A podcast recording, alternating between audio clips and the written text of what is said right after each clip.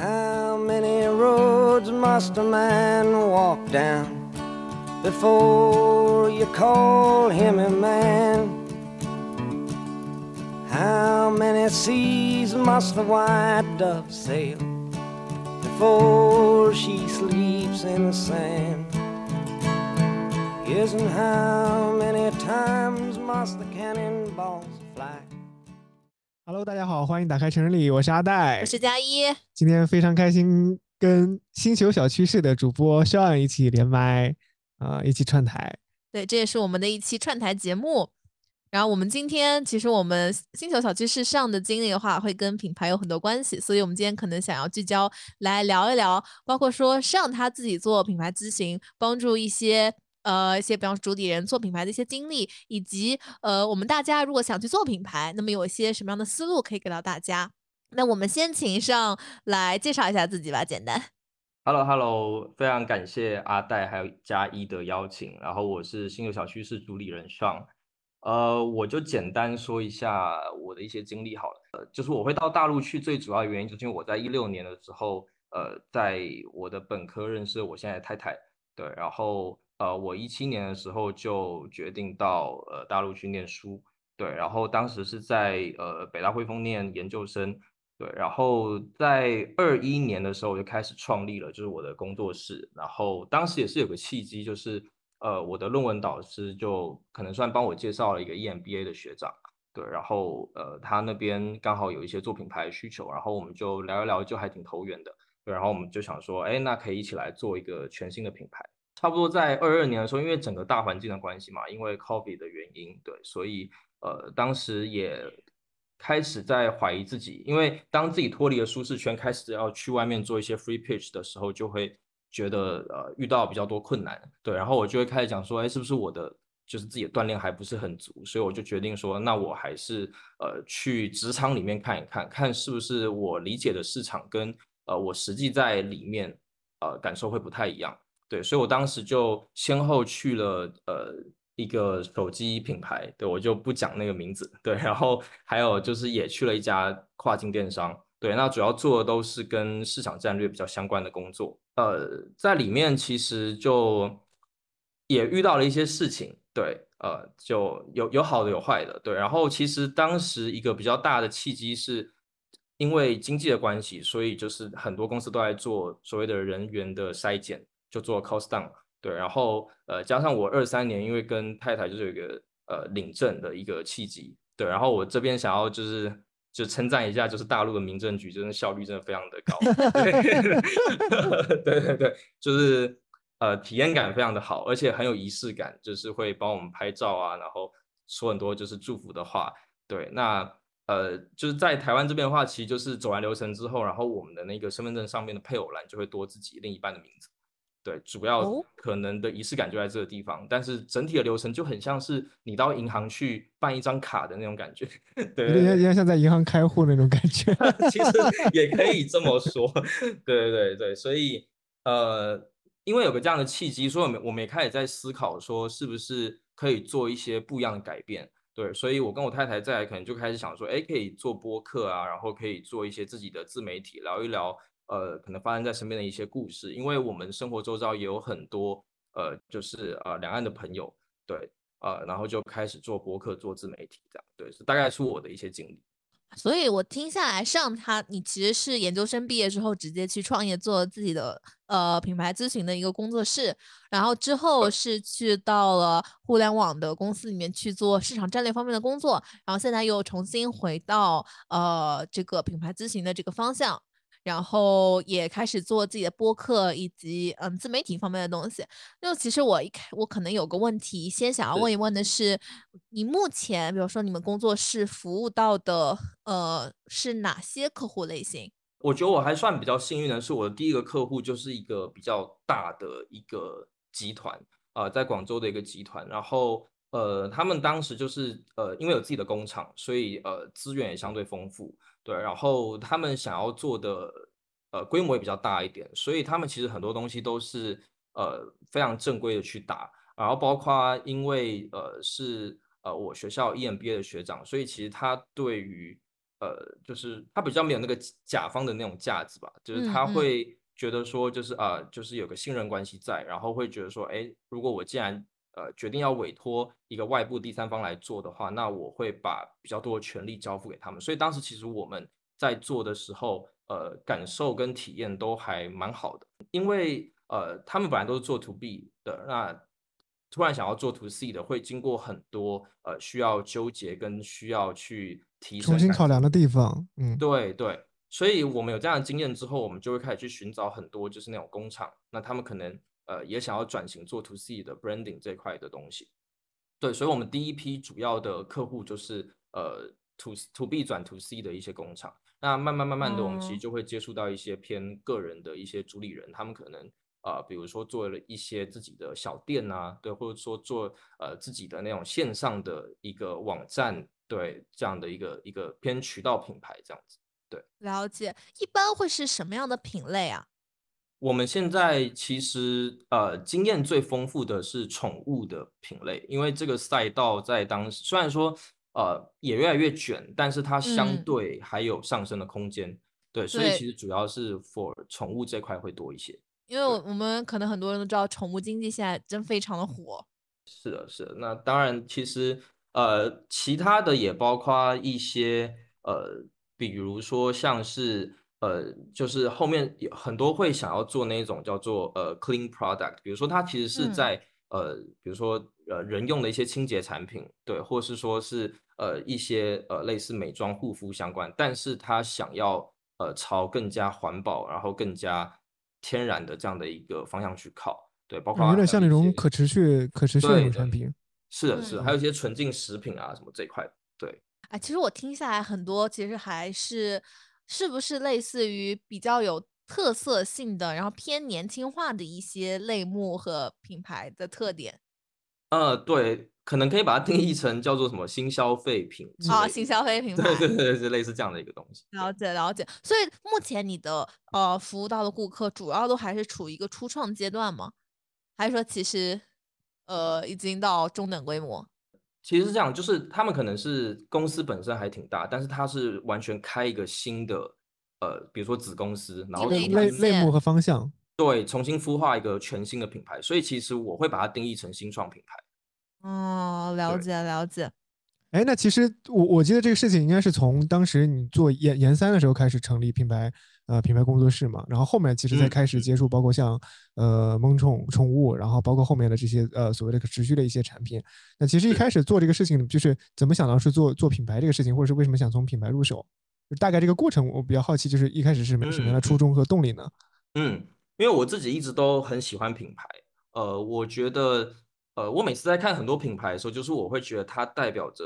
呃，可以说是呃人类的一些原始欲望，对，或者说，呃，对的，对，因嗯为呃，还挺大的。对，比如说呃一个赛道它会有这么多的品牌，就是因为你的欲望都集中在那嘛，所以呃很多那些呃有钱的资本家或是有想法的一些人，他看到这些欲望，他就觉得我应该去创造更多供给端的一些不一样的一些东西，去丰富人类的这个社会。所以我觉得呃从我看很多品牌或是我了解品牌过程中，我可以知道现在的消费者呃大概的一些心态，或者说一些呃一些趋势，我可以从里面去洞察到。对，所以我觉得品牌本身是很有意思。那如果真的说要是一个契机的话，其实我在研一的时候我就加入了一个新创团队，对，然后那个嗯时候其实是一个、呃一个台湾的前辈带我的，他当时也是从 Four A 出来的，然后他在整个广告营销圈其实工作十五年，对，所以、我当时就算是被他给感召吧，因为他我在他身上也看到就是他对品牌的那种热忱。对，然后他其实当时也会带着我去，我们当时跑了好多市场，就不同的市场，然后从他的身上还有跟项目那边，我会学到很多，就是品牌从零到一的过程。对，所以很多时候我们进到一个，比如说呃，比如说我们校招进到一间大的公司，其实都是站在巨人的肩膀上，因为他已经做起来，所以他需要校招，他需要更多新鲜的呃血液，肝，就是嗯对，那那个也没有不好，但是你就是站在巨人的肩膀上去做事情，呃，那很多时候你会发现说，脱离平台之后，如果你真的想要去帮一个草创的品牌去做的时候，他要考虑的事情实在是太多了。对，那如果说我直接就是，比如说我没有任何经验，我直接就一出来就开始在帮这些品牌做的话，那我觉得应该也会很惨。但是因为是我嗯跟着那个前辈去看到了一些东西，对，所以我会知道说从零到一的那个过程，可能哪些要先做，哪些我可以往后放，然后呃哪些东西我应该要去想得更清楚。对，所以呃后来在开工作室的时候，就会觉得如果我这些 know how 的话，我其实可以尝试看看，先多帮助这一些人这样子。了解。那我比较好奇，就是呃，你们目前工作室的主要项目会做的工作内容是是什么？会帮助品牌解决哪些问题啊？品牌的整个范围很大，我们可能主要 focus 还在呃整个品牌，就是从最初，就是可能你有一个产品，或是哪怕你没有产品，但是你老板看好这个赛道，我想要在这个里面重新开始做一个后发的品牌，然后我希望能够降低我的风险，就是整个起盘的风险。对，所以我们其实主要会做的就是，其实很多咨询公司也会做，就是它偏前期的一些洞察策略。所以其实帮助很多会，比如说想做一个新的产品或者是初创的一个团队，先去把整个的一个品牌的策略从一开始先打起来。对，对先梳理清嗯楚。对，这是 OK OK。对 OK，那那其实你们一开始是如何，比如说一开始慢慢成长去完成第一个 case？因为我知道其实你们比较擅长或者是一开始做的这个呃最好的 case，其实就是这个宠物的一个品牌的孵化的过程嘛。那当时其实感觉你们就是整个一个非常非常有趣的过程，或者你们印象最深的故事大概是什么样的呢？呃，应该说，我当时其实是没有那个信心说可以把这个东西做好的。但因为我们在呃一个就是我论文导师介绍的一个饭局上，然后可能跟那个前辈算是聊得比较投缘一点，然后他就会觉得说没关系，年轻人去试试看。对，所以其实当时我最焦虑的是，我一个人一定是做不了那么多事情。对，所以呃那个时候我觉得最重要的是要找到一帮对的人，对，然后一起来做这件事情。对，所以当时我其实花最多的时间是呃找到那个所谓就是对的初创的那个团队，呃，就是我们可能一个企一个嗯品牌要整个要做起来，需要呃有各种各样不同，有偏创意的脑袋，偏数据的脑袋，然后还有一些是偏执行的一些呃一些人，对，所以大家需要呃就是变成一个团队，然后密不可分，才可以把这个事情往下推进。所以呃，我觉得第一个比较有意思的过程，应该是呃我去跟很多呃我身边的人，或是呃比我大很多的，像学校会有一些 MBA 的一些同学，他们可能有三五年的工作经验，对，然后我就会跟他们去聊天，然后去呃想办法在聊天中去看到他说，哎，他可能可以帮助我这个项目达到哪些事情，然后或者说他看待一个新新创的工作室，他的价值观跟呃我看待新创工作室的价值观是不是一样的？我觉得起初搭建这样的一个团队是更加重要，就是价值观，然后呃还有就是呃契合度等等这块是比较重要的。对，这是第一步。那第二步其实就是开始去执行项目的时候，我们呃很多东西其实都是在探索的，因为可能大家都不一定说在宠物这个赛道里面有耕耘，对，或是呃可能之前做的很多是跟现在想做的事情可能不一定完全一样，所以我们其实花了很多时间在接触一线的市场，对，就包括我们可能呃得跑非常多的宠物店，还有一些线下连锁店，然后还有直接去跟宠物主去呃透过聊天访谈的形式，然后去了解呃呃他们日常怎么跟宠物去相处的，然后他们如果要做呃宠物的洗护啊等等的，会需要经过哪一些环节，就我们就呃算是做的非常的仔细。对，然后最终我们就提炼出了一整套我们认为呃非常有意思的一个就全新的一个品牌的架构，然后给到我们的客户，然后去做交付这样子。了解，哎，那这个项目它呃有什么量化的，比方说结果，或者说做了这个项目之后，这个品牌有什么样的提升的一个亮点？啊，我觉得最有意思的应该是，呃，当时他们其实先自己，呃，就客户他们先自己做了一整套全新的品牌，然后，呃，那那个品牌就是他们把那个产品就是呃拿给就是当时我们在饭局上嘛，然后就是一拿出来的时候，就是可能因为大家都很熟，然后我的导师跟那个就是学长也很熟，所以就是先被一顿吐槽了，对，然后。呃，因为它是得呃，就是洗到宠物身上的那一种洗护品嘛，但是它整体的视觉，然后还有包括呃品牌产品呈现的样子，就非常的那种工业感，然后非常的就是化学感，对，所以其实呃，如果说他们当时直接拿着这样的一款品牌推到市场上的话，可能结果不会太好，对，所以我们其实在当时就呃，整个我们后来大概花了三到四个月，把整个品牌重新梳理出来的东西。然后他们首先就是先去参加很多线下的展会，然后去跟很多经销商，然后跟很多，因为他们之前做 to B 的嘛，跟很多行业的人去交流。那就首先很快就获得这一些线下经销商的一些呃认可，对，还有包括就是行业的一些认可，对，所以这个可能对他们来说，他们依照他们过去的判断，就是哎，我这东西摆到展会里面去，到底。会不会有很多人主动来跟我说，哎，你这个东西不错，我想帮你去分销或做销售？对我觉得这个应该是一个对他们来说最看得懂的一个指标。对，所以这个可能是当时我们觉得，哦，第一发打出去可以有这样的一个一个结果还不错。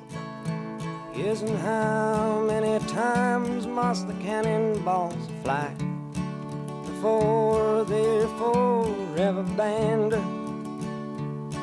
the answer my friend is blowing in the wind. The answer is blowing in the wind.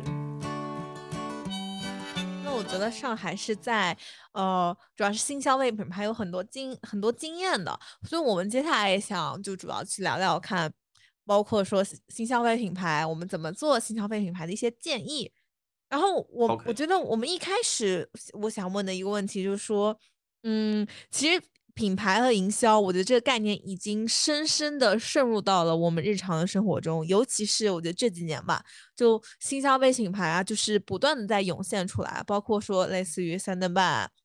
类似于喜茶等等一些年轻人的品牌。对，大陆其实涌现了很多。对，没有错，是的，是的，是的，是的。但是品牌这个概念，我们大家都知道很大嘛，所以其实很多时候我们觉得品牌就像一个词，然后抛出去，然后大家说啊品牌，品牌，品牌，但是却可能很多人都不知道。就是到底到底是到底品牌的概念是不一样的，不一样，是，对，所以上你觉得可能品牌，呃，尤其是可能一个新消费品牌，它的定义或者它意味着什么呢？我觉得这个问题非常的赞。呃，就是我们很多就讨论的原点都是从这个问题开始，包括我们跟客户很多时候，因为他们做 to B 的，突然要转型做 to C 的，嗯，他们第一个问我们的也是，哎，到底你们在做这个品牌到底是什么东西？对，因为可能 to B 很多就是一开始他只关注，比如说他的供销商，他的他的他的产品本身，他的他的流水线，他其实不太那么关注说，哎，品牌对我来说到底有什么意义？它能对我来说会营销的更好吗？是是，呃。我以我的理解来说，我觉得品牌它其实就是一个所谓的认知的区别或认知的建立。那这个认知它包含呃许多构成的元素。然后我举个非常简单的例子，比如说呃同样是卖奶茶，刚刚我们也提到，就是喜茶、奈雪、蜜雪冰城，它给人的感觉就是不太一样。呃，那作为消费者，就是呃你可能不一定能很精确的说出那个不一样是什么东西，因为这个是呃做品牌的人他的功课。但是那一种不一样的感觉。其实就是品牌了，对这个它可能有一点抽象，对，但是就是你在一个品类里面，你对不同的呃这个 logo，你产生的感觉不一样，那个不一样的感觉其实就是品牌本身带来的东西。对，它其实有点像我们对这个产品，或者是对这个，比如说这个大的类目，它最最集中的它一个特性或者一个特点，比如说我能马上说出喜茶我最喜欢喝的一款产品，或者是或者是蜜雪冰城，或者是什么样的。啊，不，甚至我能说出，比如说我吃了这么十几二十年的麦当劳，就我最喜欢的可能是哪一款汉堡包，类似于这种，然后包括它最明显的那个 logo 一样。其实我觉得品牌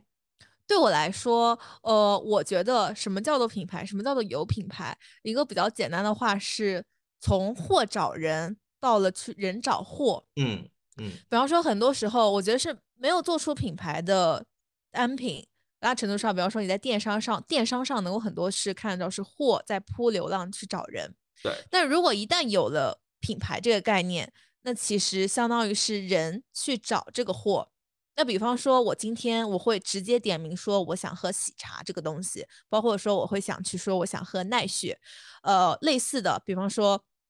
我可能想去喝三顿半的咖啡，或者说我想去，呃，我想去穿什么 Ubra 的内衣。之类的。我觉得这个是一个我认为什么叫做品牌立足点的一个东西。是那么再说到品牌是什么东西呢？我觉得它可能会包括到很多。我觉得我们经常会说的可能是品牌的感知途径。包括嗯阿赖刚刚因为因为这个是用户体验最清晰的一点嘛。对我们怎么感知品牌呢？它可能是很多元的，它可能会包括到产品它自身的特性，包括你说的口感，包括你说它可能材质等等一系列的东西对，它可也会包括到这个品牌提供的情感价值。而我觉嗯得可能现代社会来说，这个情感价值可能尤其对于年轻人而言，它可能就更大、更加重要重要。而嗯去营销或者带来这种情感价值，可能就会包括到可能你的五感，包括说你的 logo 的颜色、你的嗅觉、你的味觉、你的营销的话语等等。这是我我觉得我其实我因为我也在做一些咨询方面的事情嘛，所以我对品牌的一些认知。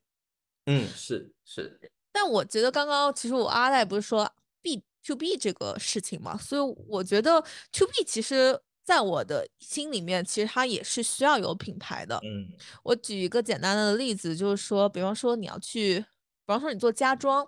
对吧？那你就知道，比方说在他们工程范围内，他们会知道他要用什么样的材料，什么对它的样材料上游到底是好的。上来说会更好。那么就会产生一个问题，就是说 To C 的品牌和 To B 的品牌到底会有什么样的？它可能概念会不太一样。对他做，他会注重，他要到底分别要注重什么东西？它有什么区别呢？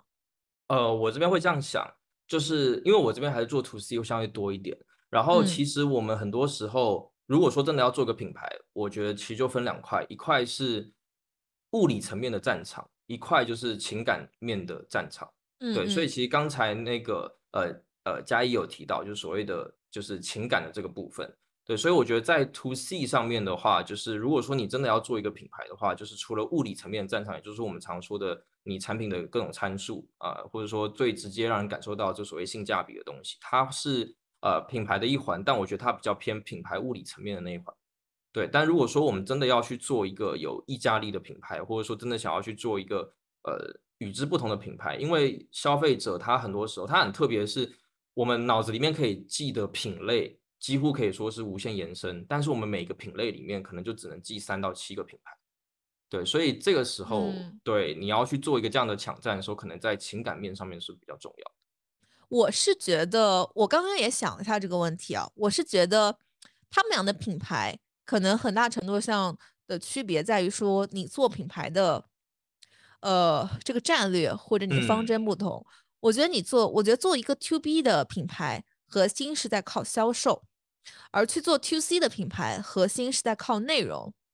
尤其是我觉得现在这个时代，就是你自媒体的时代，内容为王的时代，to C 真的很多时候都是靠内容去把这个品牌扎扎实实的立在消费者心里面。但 to B 不一样，to B 很多时候就是你需要销售去用你的话术以及你产品的硬实力去推出去的，这是我认为的区别。那刚刚有说到内容这个事情，其实我们很多时候，我觉得内容这个概念是最近几年才会有的。以前我们可能更多的会说的是，比方说营销这个概念，嗯，然后营销我们这个概念又会跟品牌去贴在一起。但营销其实跟品牌，我认为啊，他们俩是不完全一样的。对有交集但嗯不完全一样的嗯概念。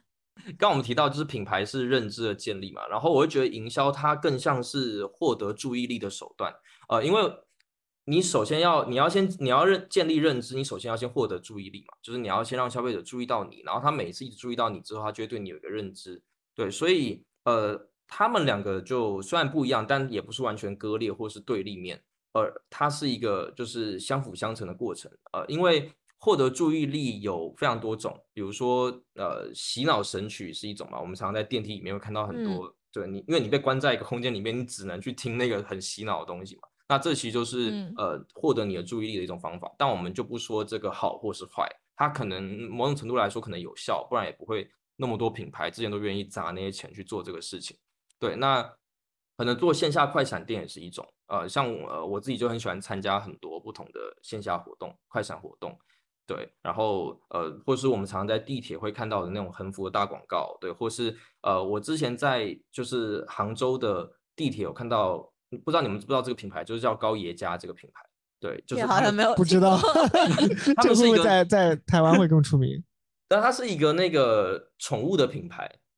对，然后因为嗯它主要可能是给呃猫粮，对，所以可能因为你们养狗不太一样，对对对对对，对不一样。对，他其实当时就是在那个杭州地铁，然后就呃放了非常多的那种一小袋一小袋装的猫粮，然后可以让大家免费去拿。那一开始会觉得没什么，但是等大家把它拿完之后，它就会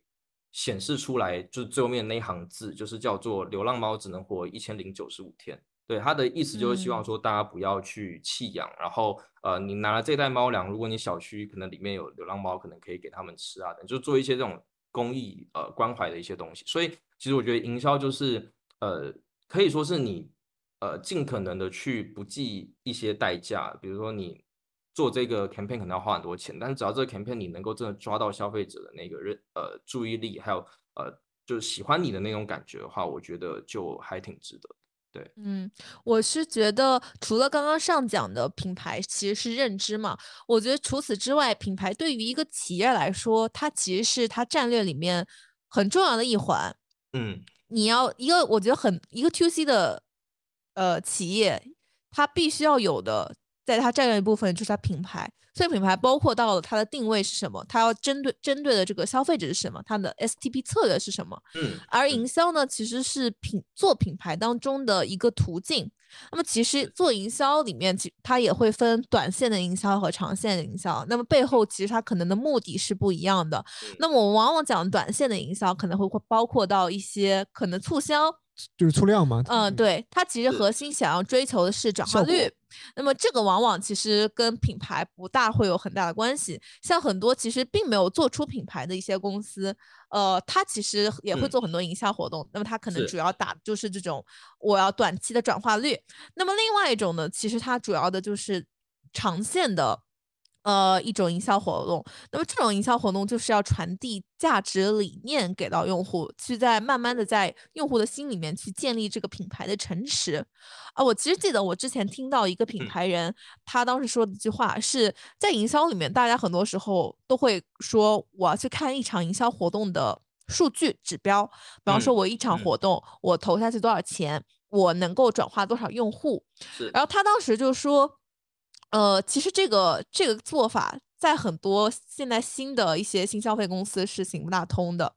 因为我没有办法说，尤其是你开一家店，你很难说，比方说你要开一家线下 pop up 店，你很难说你这个举动你到底能够带来多少流量对转化？带来多少转化，是但是对于一个新品牌而言，如果你这家店做得好，它一定能够对你的品牌建立带来一定帮助性，它是嗯。个长效的事，所以它短期内的一个流量的数据、一个转化的数据，对这场活动的意义而言就没有太大的价值或者划等号的意义了。哎，但其实我有个小问题，就是其实包括我之前学营销的时候，我们经常会呃用到一个方法，就是 pop up 嘛，其实就是快闪嘛。那其实现在包括像我们我们我们在上海，其实会在很多地方都看到快闪，包括像豫园路，包括像安福路，其实很多店它可能都是快闪，可能来一段时间它就走了。那其实这个时候，其实我们心里也会就会有些疑问，因为快闪它持续持续的时间是有限的，那这个店可能在这待一段时间，可能会让大家会使用一些体验装啊、体验体验的一些用品，可能用一段时间，可能就走了。但是这个时候就会像遇到刚刚说的问题，就是可能在 pop up 的过程中，可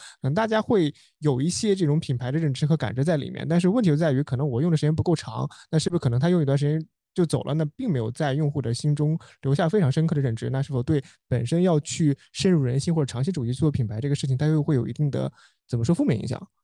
我其实觉得不一样啊，就我现在说一下我自己的观点。嗯首先，我我刚刚想到，就是我刚刚引的那个例子，那位品牌人，其实他说的是，他做一场活动，他不会看任何指标来评判这场活动的好，坏这，么这么好，对他不会看任何指标来评价一场活动的好坏，就数字上的。然后再针对我觉得 pop up 店这个事情，我是觉得，对于不同处于不同阶段的品牌，它有不同的意义。那么对于一个最新最新的品牌，可能目前还没有什么人知道它。然后最大的意义，我觉得就是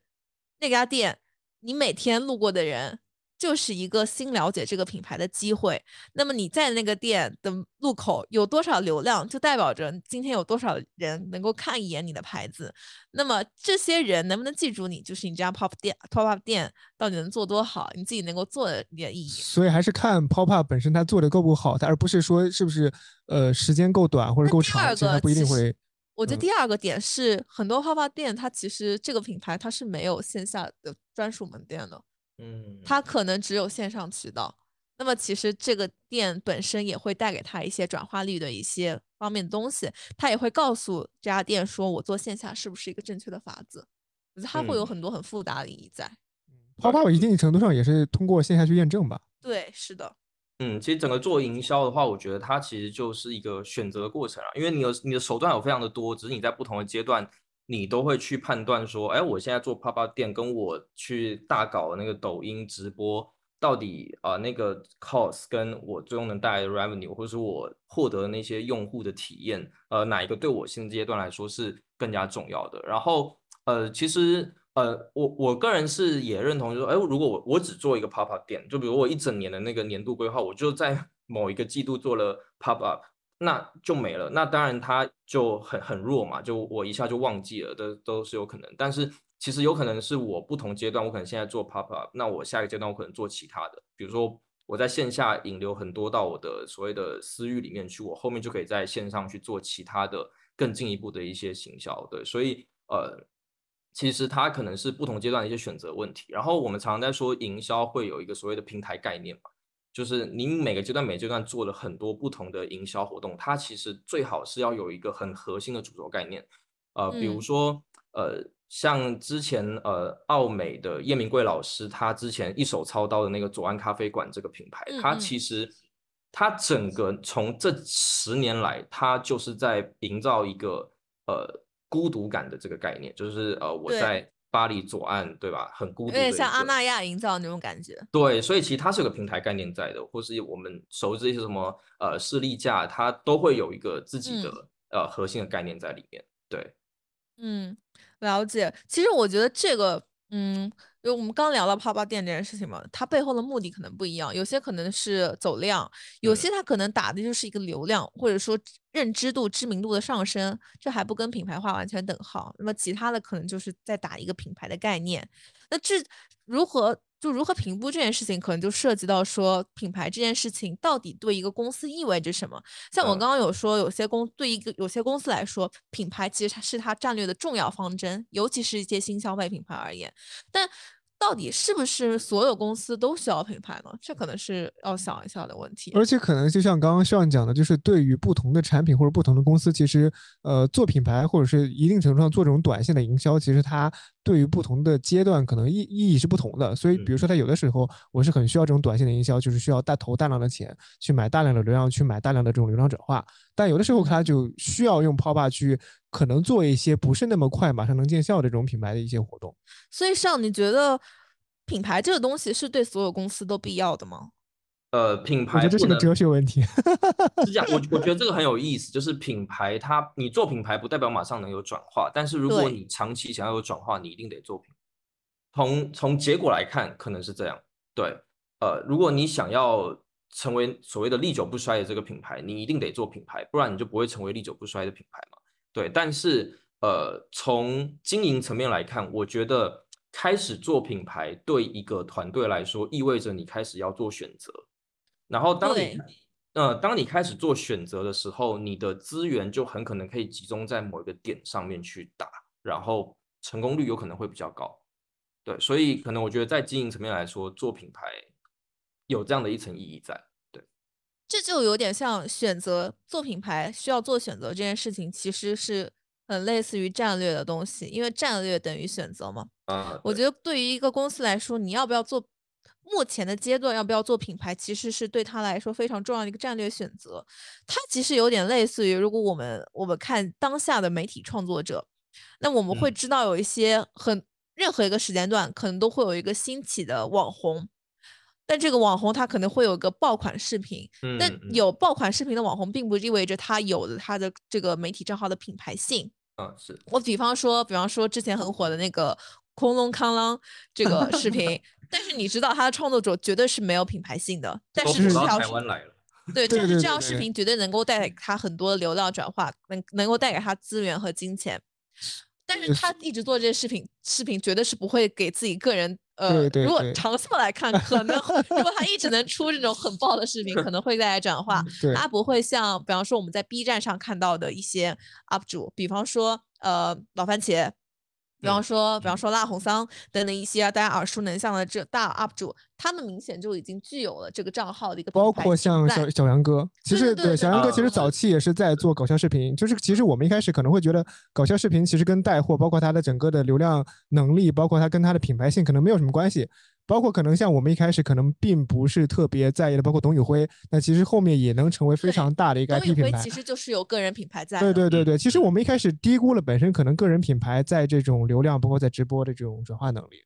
我是非常同意，呃，上的一个观点是，呃，企业尤其就消费品想要走得远，我觉得必须是要有品牌在的，嗯，不嗯然。如果一开，因为一开始大家永远经历的阶段，就从我刚刚一开始说是货去找人，但如果你在你从来都没有办法走到人去找货这个阶段的话，那你的这个产品很容易就经久而衰。嗯，但做品牌最难的这件事情，我觉得就像刚刚所讲的选择这件事情，做品牌一定意味着舍弃，一定意味着你要舍弃某些东西，因为我们做品牌不可能讲究大而全，你绝对是讲究你打一个点小而精，所以对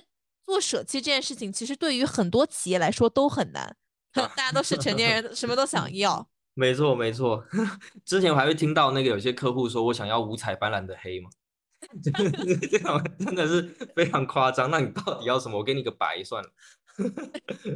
这个也是五彩斑斓白，OK，那我我我替其实很多这种初创品牌，包括我，我其实今年也想做一个自己的初创品牌。那其实我想问一个问小问题，就是问问笑嘛，呃，就是实际上我们品牌方案本质上是在解决一个，实际上就是比如说对于我们这种用户的认知也好，还是经久不衰这种呃我们的产品的一个目标也好，那其实。呃，比如说，那你会建议一个初创品牌在什么时候第一步去考虑这个品牌问题呢？比如说是在我们的设计 logo 的时候，还是在设计我们的初创呃第一批的产品的时候呢？还是在设计我们第一批的营销方案的时候？呃，我觉得如果一旦确定要做品牌的时候，其实在最一开始的时候就应该去考量到你的品牌想要长成什么样子。其实我们刚才整个在聊都是说，想要做品牌就得做取舍嘛。那很多呃新创的一些主理人，呃，他如果自己已经有很清晰的偏好了，那我觉得他会相对容易一点，因为我们呃作为乙方来说，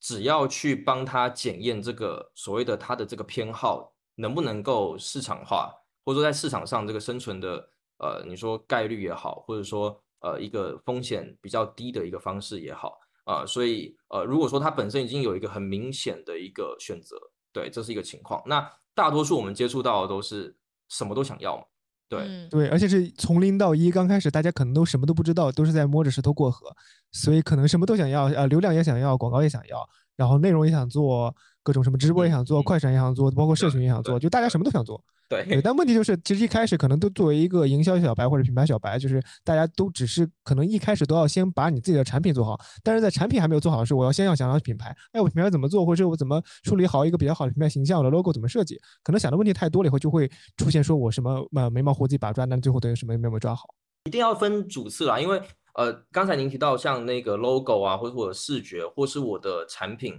它其实都是品牌呈现的一部分。对，就是我们在品牌里面，它会有呃品牌的，比如说物理性元素，它其实就涉及到很多产品的东西。或者说，如果你做个线下门店，你线线下门店的整个呃门头的呃呈现的一些方式，还有你提供的那一些服务产品，它其实就是呃在物理性元素里面的很多东西。那像 logo 啊、主视觉，甚至你的文字，对吧？还有你的 slogan，然后你整个品牌的呃跟消费者接触时候的那个口吻，呃，它其实都是基于你到底呃你的品牌想要体现出来的那个，我们常常在说嘛，所谓的价值主张这个东西，它到底是什么东西？你要先探索出来之后，后面那些东西才会出来。对对，我其实觉得阿戴刚刚说，比方说你说做广告、做社群，其实我觉得这，嗯，不是一个可能新品牌的一开始一最开始就要考虑的问题。对，因为你嗯这些嗯有点像是定下了品牌调性之后，我去做的策略。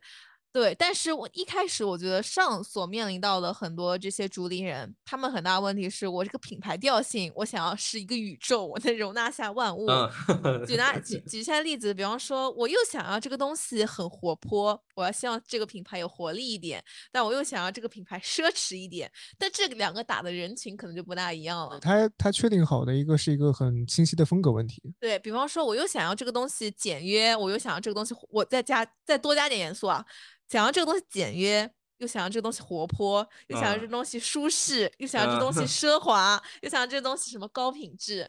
就他想要传达的概念很多很多。你不能说任何一种概念是是否是对是错，但我觉得做取舍这件事情对所有人来说都是很痛苦的。这件事情我觉得不仅发生在一些新的一些小品牌，包括在一些大公司，嗯，很多时候也都会出现这样的问题。因为舍弃永远是痛苦的，你永远不知道你的人群。呃，我觉得是大家可能会了解到自己的人群，但是很多时候都在想象嘛。我觉得是，我觉得所有人的天性是你怕，你怕说我放弃到这东西，怕失去人群，你怕失去受众，放弃这个东西之后会对自己有多大的损失和影响。嗯，所以我其实觉得我非常能理解这个东西，以及我是在想说，真的会有。呃，比方说新的一个品牌的主理人，他能够一开始就踩对，还是说大家其实大多数时候做品牌这些事情得靠试。比方说，我一开始想踩的方向是，比方说活力啊。我我所有的主色调我都是用比较偏绿色啊、黄色啊、红色的这样一个主色调，然后之后发现，比方说数据不是很好，然后我想转个方向，比方说我想要做高端奢华方向的，可能用的是比方说这种玫瑰金这种主色调，我不知道这种是是否是比较常见或者可行的。看这个主理人他怎么去看待现阶段到底什么叫成功，什么叫做失败。呃，举一些比较大的企业的客户来说，他们可能。因为之前他们就是看销量嘛，所以他们如果是比较在意销量的，那其实他们可能就是哦，我的整个品牌想整些东西出来之后，我的那个产品，我的具体到每个 SKU 啊，比如说我给猫咪洗澡的这个呃沐浴液，它到底呃是三百五十毫升的比较好，还是一百五十毫升的比较好？在这个人群里面，那他就得用这两个不同的产品，然后可能透过一些比如说众筹的方式，或是透过一些小规模线下的呃，像刚刚我们说的 pop up。他可能就是有一些用户来之后会有一些反馈，那他可能就是用这个方式去测说，哦，那我的 SKU 可能怎么设计是比较对的。对，但如果说，呃，我前期这个品牌出来之后，我只是想要看看用户的参与度啊，或者说用户的那个所谓的正向反馈的话，那其实就可能跟销量没有什么太大的关系。所以就看呃主理人他现阶段更看重一些什么东西。了解。对，其实我觉得很多时候做品牌真的是不能完全去看销量的，因为我们很多时候是在做内容嘛。是内容本身来说是单条内容，其实并不能带给你看到直接的销量上的数字 up，就是上升。内容可能会包括到你的颜色、色彩。呃呃，你线下的门店可能会包括到你的气味，呃，你的陈列，呃，如果你做线上的话，包括到你的文字、图片、视频，这都是你你我们目前可能做品牌核心的一些内容。但我们怎么去评估一条内容的好坏呢？我其实坦白说，我自己也不是所谓做内容的一些专家，所以呃，如果说真的要评估所谓，应该是说你做这条这条内容，你当初的目的到底是什么？啊，比如说我的目的是说这条内容，我希望可以引起呃，可能我现在 T A 以外的人去关注，我想要破圈。那当然，你这条内容发出去之后，你就去看呃，你的可能关注你的，或者你在底下评论的，或者是有跟你产生交互的这些呃所谓的用户，他跟你之前的 T A 还是不同一波人。那如果不是的话，那恭喜你，你成功了。对，所以这可能就是得看你做这一条内容的目的到底是什么。嗯，它有点像破圈吧，就是你是否有在瞄准本身这个用户圈之外的人。了解，对。但如果从我在想，如果从单条内容对一个人他能够产生的影响有多大，对于这个内容的评估标准上来说，我我觉得有几个点啊。第一个，我觉得是内容和品牌的适恰性。嗯嗯嗯，你的内容是否真的能传达出来你品牌想要的那个调性？这第一点。第二点，我觉得是你的内容是否有实用性，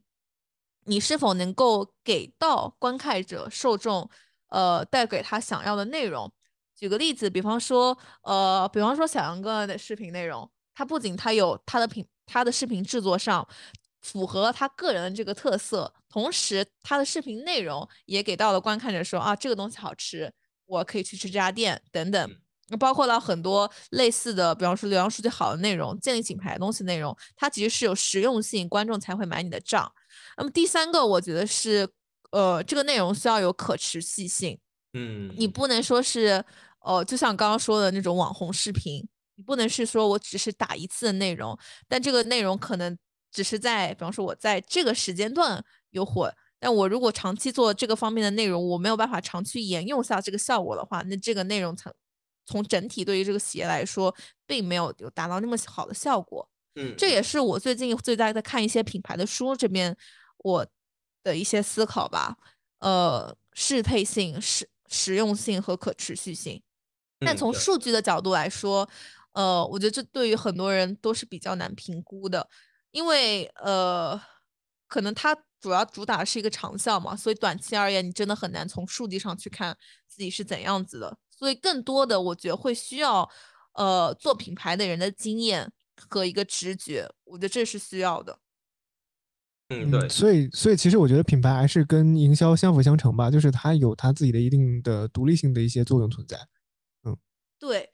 我觉得可能我，嗯，之前大家我听到别人也会聊的一个问题，就是说品牌咨询公司和四 A 广告公司到底有什么不同？这可能是很多人都会问的一个问题。让你觉得是怎样？因为你自己在开一家呃品牌咨询公司嘛。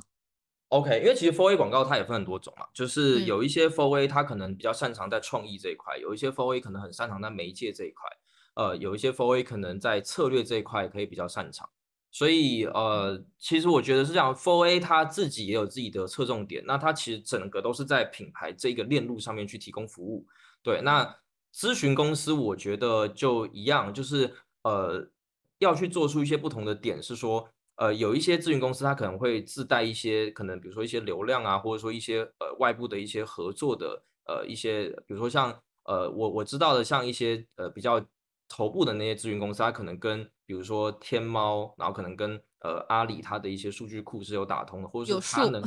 对，或是它能够去用他们的一些流量啊，或是一些电商的一些体系。那其实他能给到的那一种所谓的解决方案，它可能会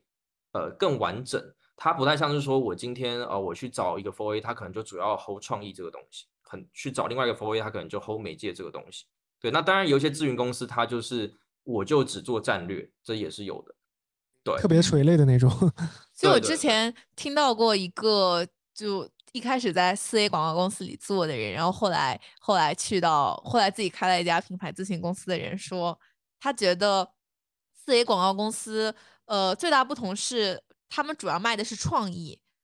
呃在很多大多数四 A 广告公司里面，他们最核心的部门叫做创意部门，嗯，所以很大程度上是客户已经有了一个想要的调性和方向，就他们已经有个品牌的方针，但你他需要去把这个品牌的方针。的创意给落地下来，不管是说，比方说，可能我们看到一些国外的广告非常有创意嘛，那么这个是四 A 广告公司核心做的事情。但品牌策略公司、品品牌品牌策划公司，其实很多时候重点在策划这两个字，它其实核心，我说的是我我是一个树，我的我们刚刚讲道和术嘛，它其实是核心讲的是道，其实道和术都有吧。那么就包括说你的品牌定位是怎样子的。那么我们再细一点的话，包括到你的品牌执行，你的你的门头，比方说如果我做一家线下的店，我那我的门头设计，我的我的这个产品矩阵，我的这个我我可能摆多少张桌子，可能都会有有影响。然后我我这家店是不是要喷香水？我这家店的这个菜单设计是怎么样子？长什么样的颜色色调？那么可能摆到摆到小红书自媒体上来说的话，那可能就是我每篇文字的调性等等的。我觉得核心是我们在打这个道和术，呃，包括像现在我们看到一些创意热店，他可能之前是做媒体出身的，呃，比如说 GQ 实验室，然后或者其他的一些这种所谓的之前是做媒体、做公众号、做矩阵，但是其实他现在也能去承担所谓的创意的这个服务的部分，对，所以，嗯，其实坦白说，我跟很多 Four A 的人去。呃，沟通之后会发现，大部分现在的危机意识都还比较高一点。对，了解。哎，那我想回归到我们可能对于初创或者是新消费这个呃上最熟悉的这样一个赛道和类目啊，我想知道一下，就是你接触到的，比方说初创品牌，嗯，他们相对于其他的一些可能比比较成熟的品牌，做品牌上的难点的不同，最大在什么地方？首先应该大家都能猜到就是钱了，对，就是之前没有所谓的原始积累嘛，所以呃很多最大的呃挣扎的点还是在于资源非常不够，然后品牌也是有江湖地位的，所以呃很多很多模式或是玩法都是已经有地位的品牌它能够去做的，比如说它天生就可以吸引到更多优质的联名的资源啊、或是说它能去在不用花钱的情况下跟很多不同的媒体呃去置换资源。当然，你作为一个小的品牌，呃，你的媒体的采买的费用，因为你的量小，所以你的单价就高。那你你本来就少就小又少嘛，那你单价又高，其实就特别难做。对，然后还有就是你可嗯能想要去跟别人置换资源的时候，呃，因为你自身的那个势能也不是很足，所以呃也会谈得非常的痛苦。对，所以其实嗯就是会有一种，呃，你好不容易想要起来壮大，但是你自身遇到很多困难，而且很多时候那些大的品牌如果看到你在做的东西是有未来的，你可能就被吃掉了，对，或是他哦可能就会进入到你的这个行业里面，所以真的很痛苦啊，真的很痛苦。对，对，那你觉得现在我现在在想问题，那小初创就是这种没有钱的小的初创，怎么做品牌呢？真的能做下一个品牌吗？我在想，嗯，而且就是像刚刚提到非常重要的一个问题，就是我们确实可能一开始是资金也好，然后呃预算，然后包括很多资源，其实都是比较有限的嘛。那其实我们在一开始做的时候，有没有比较性价比比较好的方法去打打响我们这个所谓的品牌第一枪呢？嗯呃，我自己一直是信奉资源决定战略的，对，因为其实战略里面有很多派嘛，有一派就是 resource base，就是它是信奉是你得先看看你能抓到什么资源，然后你以此去定战略。所以其实我会觉得说，很多时候如果你真的想要做一个新创品牌主理人，先看看自己擅长什么，或是周围有什么资源能够先抓，然后其实品牌营销营是经营的营嘛，是你你得先经营下去，你才会有销售，你得先经营下去，你才能做品牌。所以其实你要去考虑的是，如果我现在想要做这品牌的话，我到底能在没有外部的流水进来的时候，我能够经营多久？对，所以在这一开始你就得试图去拉长你这个最一开始能经营多久的这个时间段，你能拉得越长，你能做成品牌的概率就越高。所以很多时候，比如说一些厂二代朋友找到我，或是一些想做品牌的人找到我，我还是第一个会先跟他们探讨这个问题，就是哦，你你比如说你现在想做 semiconductor 有没有没有可能嘛？如果你想做那种就是可能跟你真的很遥远，但是你很喜欢很喜欢的一件事情的时候，我都会说，如果这真的是你的梦想的话，你当然是 OK，但是我们还是得从比较现实层面的方向来看，你有没有第二种选择是相对比较保险的？对，然后你能够先经营下去的，然后我们再来探讨是不是能把它做品牌，然后完成原始积累之后，如果你想再做其他的跨界或是做你的呃分分支，那都可以再去做。了解。其实我们现在品牌这个概念越来越火了嘛，就尤其是我们现在的初创品牌，想做呃想做品牌的人越来越多。尤其我们现在可以看到，比方说香薰啊、香水这种东西，可能是啊，包括宠物品牌，就非常多，对，这这种我觉得真的是太最多，包括说可能一些女性的这种服装，就就百花齐放。但问题就是说，我们越来越难看到一个类似于我刚刚提到的这些初创、初创的一些产品、初创的一些主理嗯人，真的能做出一个品牌了。因为我觉得，在这个概品牌这个概念越来越火的当下，一个品牌真正能够孵化出来，呃，真的太难太难了，以及是太需要太需要资本了。对，以及以及 重要的是，消费者哎的心智已经被很多其他的品牌所占领了。嗯嗯，所以我就想问，如果像我刚刚提到的一些我目前最新兴的初创的品牌，它如果未来长效能够活下来，呃，它需要有怎样的一个资质，或者说它需要做哪些事情，或者是从哪些角度能够去判断这个它是否能够长久的活下去，乃对至乃至立足做一个品牌。对，就比如说我随便举个例子，就像我们比如说我们几乎每呃每个人身边每一个呃想要把生活过得精致一点的朋友都在用香薰嘛。那其实呃比较典型的最近香薰做的比较好的例子，可能就是关夏。嗯，那关下其实就是把中国风这个香薰做的是非常非常好的。那其实关下就已经打出了它本身自己本地化的，包括四季的，包括像不同地方的这种这种香味的这种这种气息。那其实我们其实本本身对它很多像这种那个昆仑竹雪这种很多非常典型的产品也记忆犹新嘛。那其实像但是很很大的一个难点在于说，比如说我要重新做一款香薰，我不能直接去对标关夏。那但是问题在于说，像关夏很多或者是类似这种已经做得很好的、已经很先进的一些香薰品牌，是不是有一些可以我们去借鉴的地方？就是作为我们去打响品牌品牌第一枪的一个过程。嗯嗯，直接去借鉴大品牌的话，只能说你你可能可以看到你的终局，你想就是可能成为成为另一个他，或者说你你想要对标他，但是呃，在现阶段的过程中，铁定是没办法说啊，他可能又搞了一个活动，我就跟着搞，或者他做什么营销，我就跟着做。呃，所以我会觉得说，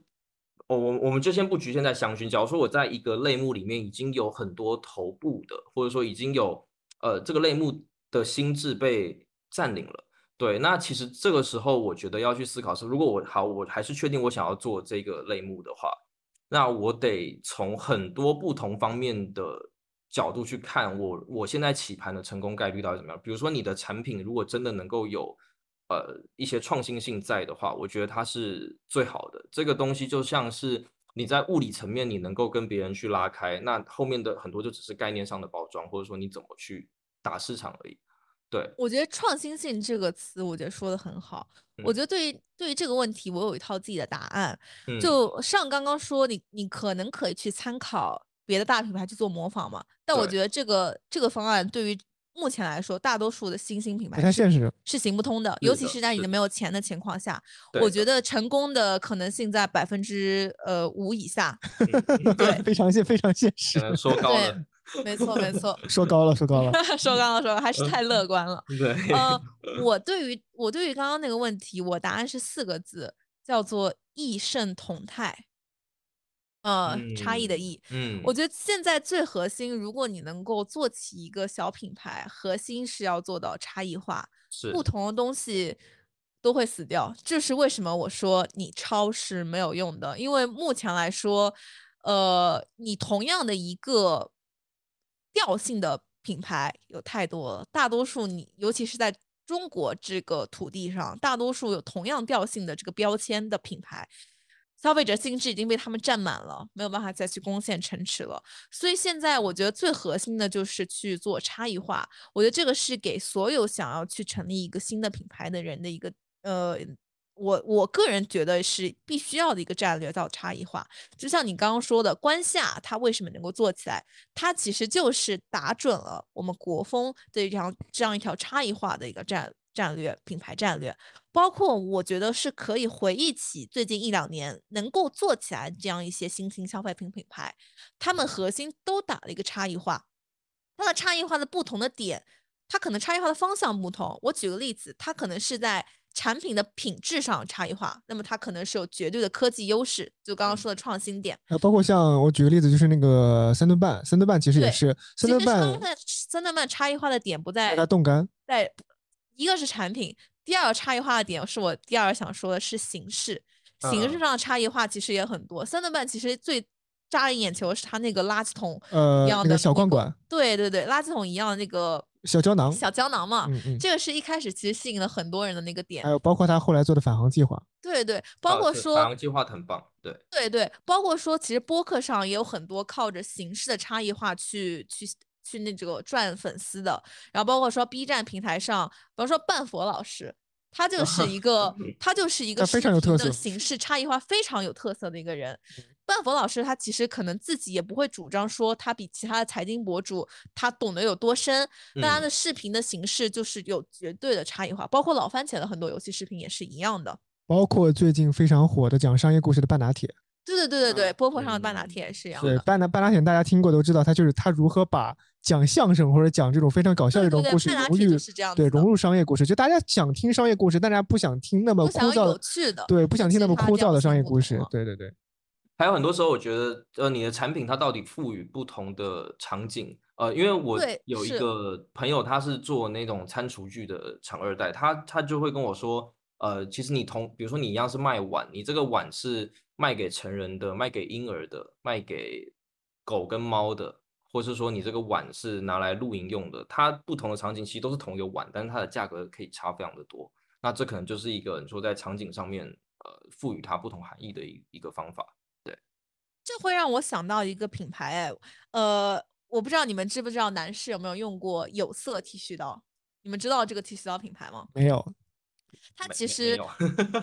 没有吗？它只是 它是一个新兴的一个品牌，然后它其实呃，我我来说一下这个品牌吧。它其实我们一般的剃须刀就是呃一个把儿，对吧？然后是上面是一个刮头，刮头对，那有色有色是做成什么样子的？它把剃须刀做成一个像耳机包那种形式，你知道吗？哦就它把就相当于是耳机的盖子，然后耳机的底身，然后你把那个袋子像磁吸的一样打开，它就嗯有一个呃，它就可以刮的那个部分。它定义什么呢？它定义一般来说，我们之前剃须刀的场景是你日常生活中的必需品嘛，必用品，相当于是很实用性的一个东西。那么有色其实做的是，他希望把剃须刀这个东西赋予礼物的属性。他嗯希望把这个东西赋予呃场景价值，比方说你女朋友送男朋友，那么一般来说，大家最相最先想到的可能就是剃须刀这个东西。那你女朋友送男朋友这东西，希望它的外观上有创新，希望可能它便携等等的。那么这就是它的场景上面的创新，包括有一一系列的可能形式上的创新，去符合消费者的呃消费者他在该场景下的一系列需求。那么它乃至这个创新点上，如果你去淘宝上搜它的这个产品创新，让剃须刀的这个类目直接多了一个新的子类目，叫做好嗯像是便携式剃须刀，非常有意思。对，其实便携式剃须刀确实最近还是很火的，因为旅游嘛，因为我们其实都是追求本身要携带的物品要非常小巧。我刚刚听佳一在 在说那个女朋友送男朋友那个剃须刀，然后希望希望有外观上的创新，我以为是男朋友外观上要有创新。我刚在想这是什么梗，我怎么没接到？哎，我觉得可以去搜一下有色，因为我记得他们创我，因为我之前听过他们创始人的一段采访，他们说这个产品就是呃刚上在刚在抖音上上线就爆掉了。哦，OK，对，而他那个创始人就是一开始是去做工业产品设计的一个创始人，嗯啊、一个一家公司，然后他们之前几个伙伴们一琢磨说，哎，剃须刀这个类目可以做，然后他们就开始做起来了。所以我其实觉得这个概念，以及包括刚刚说差异化这个东西，我是觉得年轻人做品牌，一定需要的是你敢想敢做。它这个其实我觉得也是一定程度上的，就是如何把好的或者有趣的、独特的、年轻的这种产品定位，呃，品牌定位去驱动这个产品定位。有些时候，我觉得很大程度上，我们需要，比方说你要做差异化的品牌，有个问题是为什叫做为什么不能？为什么不可以是这样子了？比方说，嗯比方说你嗯所有产品都可以问这个问题：为什么剃须刀就必须长成这个样子呢？为什么剃须刀就得是这样子呢？剃须刀还可以有另外一种形态。那比方说，包括香薰，为什么香薰就必须要都得是那种大牌的味道呢？就就得是这种进口品牌呢？为什嗯么就不能有我们自己呢？为什么，比方说，为什么旗袍就只能在那些场所穿呢？为什么旗袍不能融入我们的日常生活呢？这都是我觉得举了几个例子，并且这些例子应该都有对应的做的比较好的这种初创品牌去去展现。对，其实我觉得很多呃那种厉害的呃广告人也好，或者说做品牌营销的那些主理人，他们很多时候就是有非常强烈的好奇心，就是对对对这个我觉得这个很吊诡是，我我觉得大部分随着我们成长，这个东西它是慢慢在衰退。对，是的，是的，是的。是的，我是觉得这个点，像刚刚上说，你接触到的很多主理人，他可能抱着一腔热爱嘛，是吧？是我是觉得热爱这个点是需要的，就是我真的觉得热爱这个点很重要，且能做，且对于一个没有任何资本的人来说，他如果能做成一个品牌，我觉得背后必须要有热爱所在，如果没有热爱，是很难很难成立的。就你你单纯觉得啊，这个类目有商机，能赚钱，嗯，但是嗯你可能没有对这个类目没有太大的喜爱，或者说对于你想做的那个方向，你想做那个差异化的点，没有绝对的信念感，或者相信它一定能成的话，那你大概率是不能成的，对而且它失败的。对，而且它最好就比如说他已经有几年或者是一定呃一定程度的对这个行业的经验，他知道这个品类怎么做，就包括像像，因为我其实最近在看那个三顿半的创始人的那个访谈嗯访谈那本书嘛，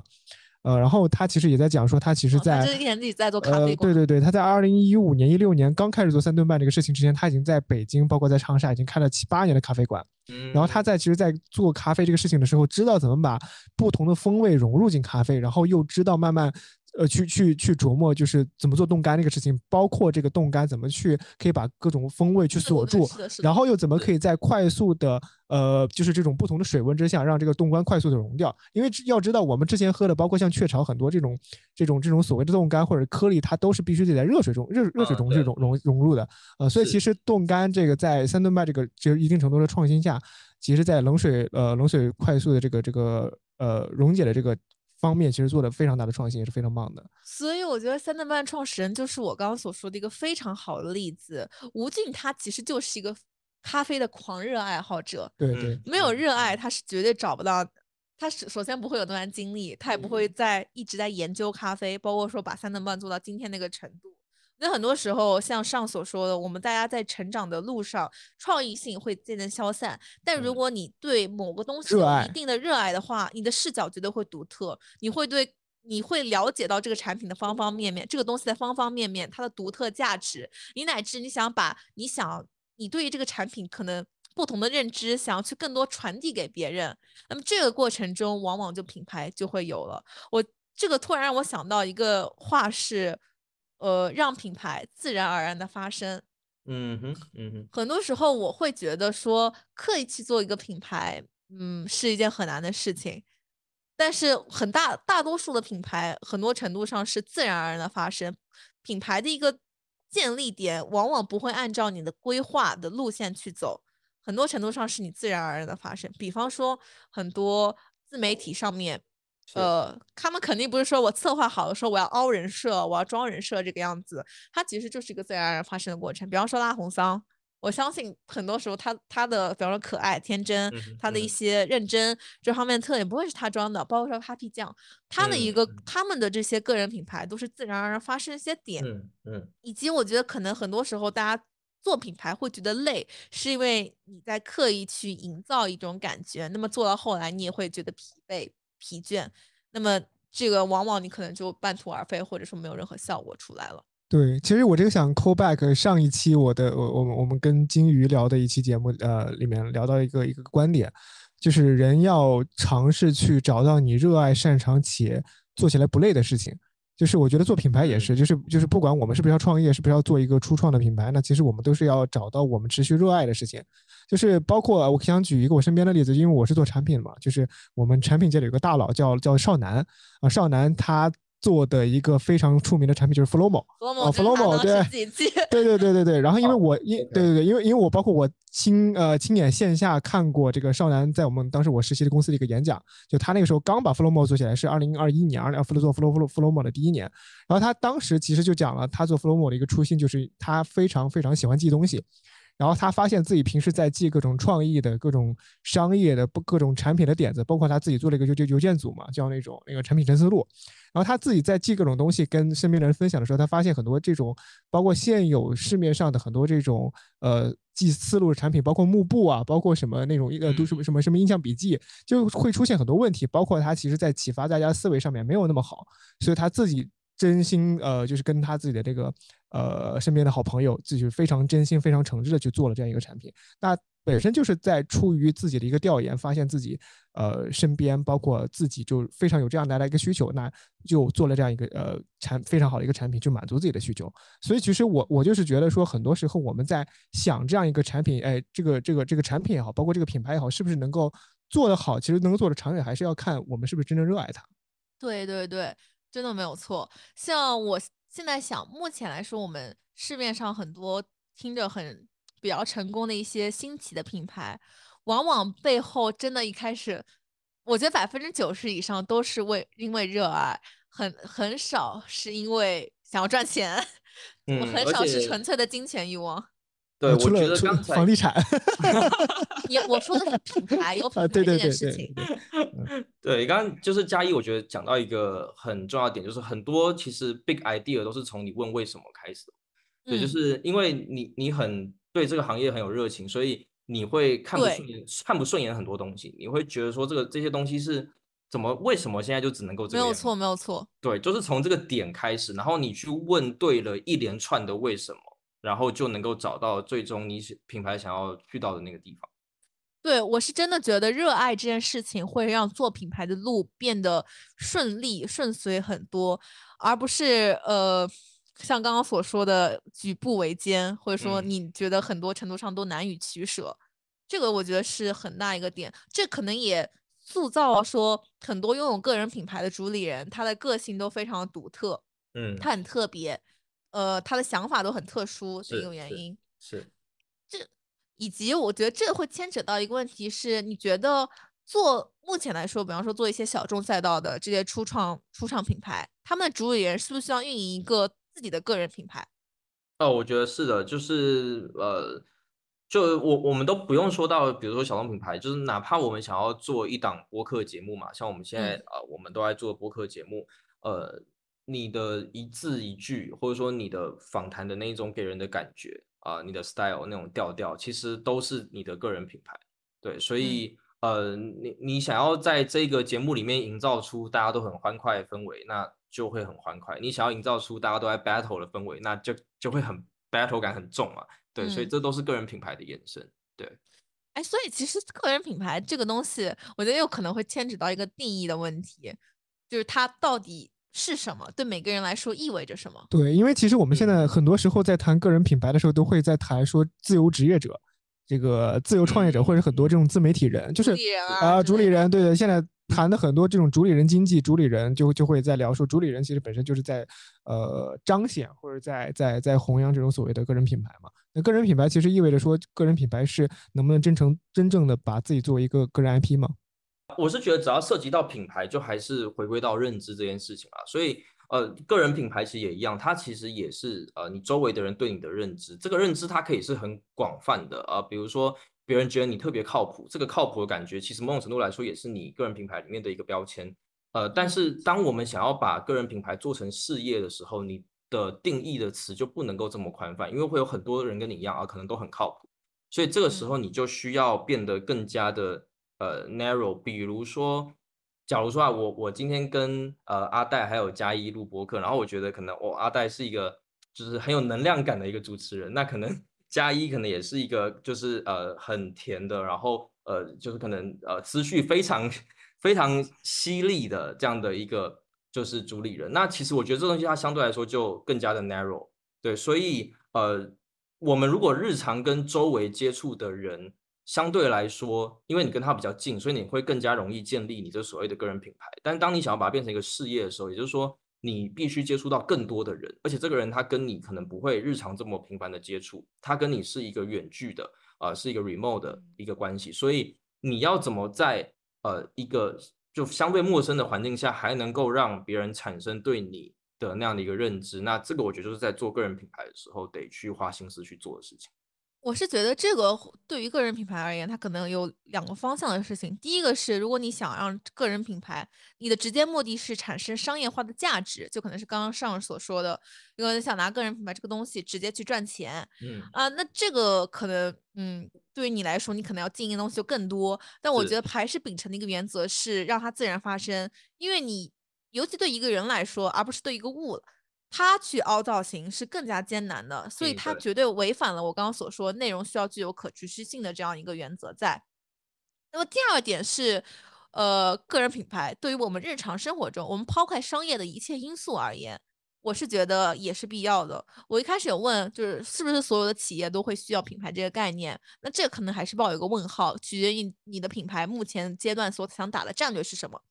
但嗯对于每个人来说，我觉得真的是需要一个个人品牌的，且无论你做不做，你往往这个个人品牌都会已经存在。那我们我们如果用呃接地气一点话来说，就是我对你这个人的印象如何？对，他其实涉及到个人形象嘛。对嗯那我们目前，尤其是在自媒体时代非常的泛滥的一个情况下，有无数的渠道去经营我们的个人品牌，可能会包括到朋友圈，可能包括到很多人现在会去做自己的小红书、B 站账嗯号嗯等等。毕竟现在每个人都可以去创作者，那么这些素材和资源都会是你的个人品牌，而这些个人品牌都会在潜移默化，以及你不知道哪个时间点为你创造价值。举个例子来说，假设我今天是第一天认识阿黛，那我看到我今天看到你的第一印象，我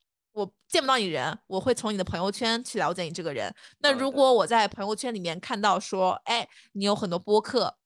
的这样一个信息，你是做播客的那个人，那我明显我对你的第一印象会加分。觉得你是一个可能比较有思想、比较有谈吐的一个人。那再比方说，如果说我今天是想，呃，比方说我今天加了一个老师的微信，那我可能主要是想去跟他咨询一下，比方说他的补习班。那如果说我在他的一个朋友圈里面看到说他有发一些关于他对教育行业的认知见解，那很明显我会我对他的一个信赖度，我觉得会增加，我会觉得他更加是一个。怎么说可靠，可以值得去咨询的一个人，那么他跟我这一单可能就成了。这我觉得就是对每个人来说潜移默化做个人品牌的一个价值。包括其实呃播客，包括你刚刚说半拿铁一个呃主持人的那个刘飞老师，他其实一开始就是潜移默化之中在知乎上回答了很多问题嘛，然后慢慢建立起一点点做内容品牌，嗯，对，然后慢慢就爆起来了。他其实就是呃持续性的在做一些可能回答问题。然后就累积成了一定的个人品牌的成效。那么大家都觉得，我们目前都觉得刘飞老师是一个非常沉稳且非常会善于思考问题的一个人，有深刻见解的一个人。嗯，所以其实也讲到，就是个人品牌，它从广义上来讲，不一定是你真的能拿这个品牌说要呃到小红书也好，或者是到 B 呃或者到 B 站或者抖音也好，一定要说做一个自媒体，或者是作为这种所谓的。呃，自由者、自由职业者要去变现，就他可能是你所在的行业，你本身就是一个非常专业的人，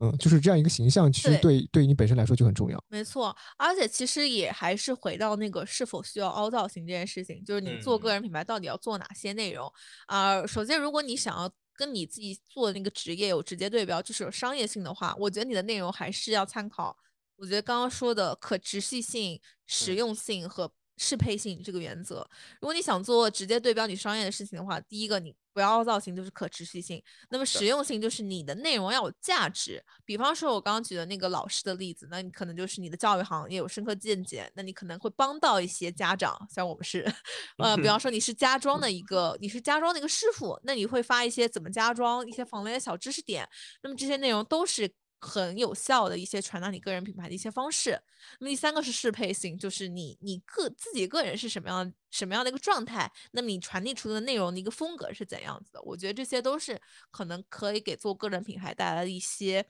呃一些小建议吧。我想问问题啊，就是说目前来说，其实品牌我觉得已经进入到下一个纪元了。你觉得未来的品牌会有呃什么样的发展空间？未来的品牌会有什么样的潜力呢？嗯，其实其实我们可以，比如说把这个问题再细化一点，就是我我们会发现说，品牌这个这个怎么说营营嗯经营方式也好，或是呃实现方式也好，其实它会有很很很多的方式嘛。那些方式其实这几年会有非常非常快速和大的变化。那其实三年五年，我们我们都会觉得变化非常大。那其实从这几年的变化呃方式来看呢，其实这个趋势会有什么样的改变呢？就是你会觉得未来会有什么样的？比较好的做品牌的方式，呃，我觉得是现在其实大家都会说，呃，互联网跟呃我们所谓的新媒体或多媒体，呃，它一定程度上其实就是好事也是坏事。就是好事是说，呃，以前你必须要很大的资本才可以去打那个所谓的少数那几个通路嘛，比如说你得你得上央视，你得上呃一些很主流的那种大的渠道，你的资本要很雄厚。那呃，你一上了之后，基本上你的品牌就起来了。对，那现在其实就是因为媒体非常的分散，然后有很多机会，所以你完全可以靠一些比较小的资本，你可能就起起初可以先获得一小部分的种子用户。呃，但是它的坏处也在于，呃，用户本身他关注的那个媒介变得很多，对，所以他的注意力变得非常的分散。对，所以，嗯，呃，其实。呃，未来如果想要做所谓的长远的品牌的话，其实除了比产品之外，就是比抓注意力的这个部分。这其实刚刚跟我们就是讲的营销其实一样，就营销就是在抓注意力。对，所以呃，如果说一些呃，我们今天定义说一些中小的品牌，然后它是一个后发品牌，资源相对稀缺的话，其实它要做就可能是抱团取暖，就是你要去找到跟你的调性呃比较像的，那不一定是在同个赛道里面，甚至同个赛道里面它可能是不同的细分品类，对，然后可能你们的 TA 是相对重叠的，但是彼此又需要对方的 TA，对，那这个时候你们抱团取暖，你们一加一大于二，抓到那个注意力可能会更加的长远，然后影响力更大一点，对，所以我就觉得未来。很多主理人他可能就不太能像之前那样我单打独斗啊。如果我想要透过一个比较小的资源去撬动的话，我可能呃需要跟其他的品牌就一起去做一些共创的事情。我我对于未来品牌的畅想，我觉得是呃他们会越来越细且不同。也就是我刚刚说的差异化，因为我觉得目在目前所有的大需求板块基本都已经被百分之八九十满足的情况下，呃，如果能做出品牌，它的机会点就只在于那些 niche 赛道，就是那些最精细化的人群，他们才会有未被满足的品牌，未被占领的一些品牌心智。那么，我觉得未来的话，就会有越来越多服务于这些 niche 人群、这些最小单位人群的一些。呃，需求的品牌去去开始不断的涌现，并且我觉得应该会有很多去越来越渗透到每一个细小的人群去。那么第二个事情就是我刚刚说的差异化，未来一定会有不断不断的差异化，尤其是可能一些年轻调性的品牌上会不断的去涌现。所以我其实还是非常。嗯，非常会去期待一些中国未来呃五年的一个品牌发展趋势吧，因为我觉得品牌这个东西真的在中国的沃土上非常的非常不同。如果说对比别的国家来说的话。对，因为不同需求的人群，它其实量足够大，因为中国人是实在是足够多嘛。而且中国人真的是会做生意。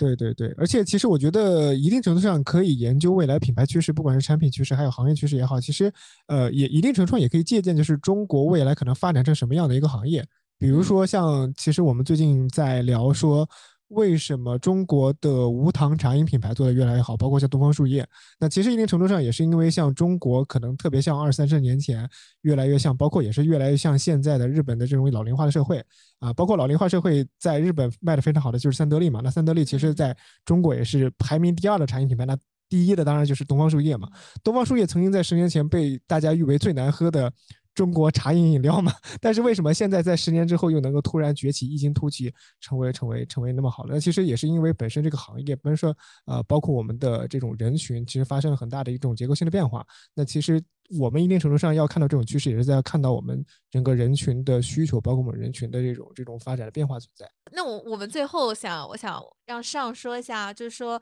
你对于目前如果想要。自己去独立创造、初创一个品牌的主理人，你会给他的建议，就你最大的建议是什么？哦，我觉得首先的话，还是关注自己热爱的东西这一块还是非常重要的。呃，这个刚才我们的播客的整个环节都在提这个事情。然后另外，我觉得是除了关注自己、探索自己内心最热爱的东西之外。还是得多看看周围的一些资源，就这些资源它能不能帮你在起初在起盘的那个过程中，可以不要那么的煎熬。对，因为很多时候我们真的很热爱一件事情啊，但是你还是得回过头看一下现实层面的问题。对如果说真的实在是啊，你都入不敷出了，然后举债了，那真的要经营下去也是那那也没有那么大的必要。对，那真的真的也会非常的困难啊。对，所以。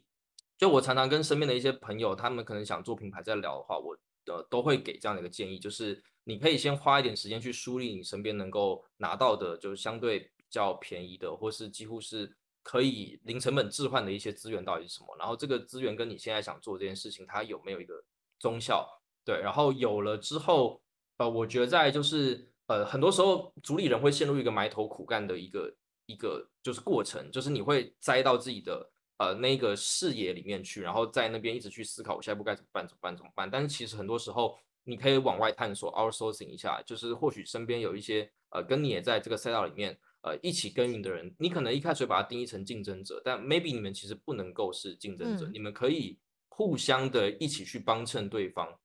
就像我刚刚说的，未来的品牌可能都需要抱团取暖，对，然后需要抱团壮大，然后嗯，去做一些能够互利互惠的事情，然后。呃，或许能够去去得到一些额外的一些东西，对，所以这个是我会给就一些新创主理人的一些小小的一些呃，不能说提点吧，就我的一些观点这样子。了解。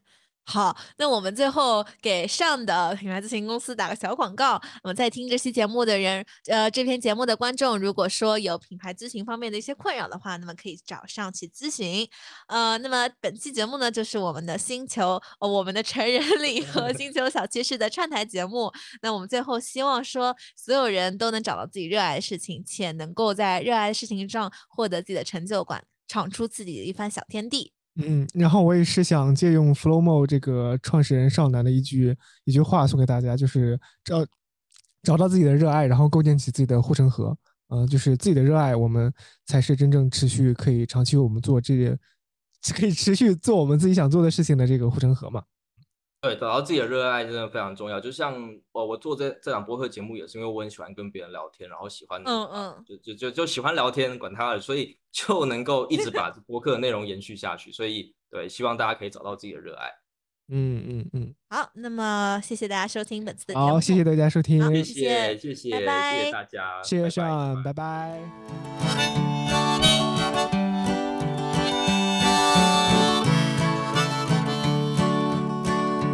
Yes, and how many years can a mountain exist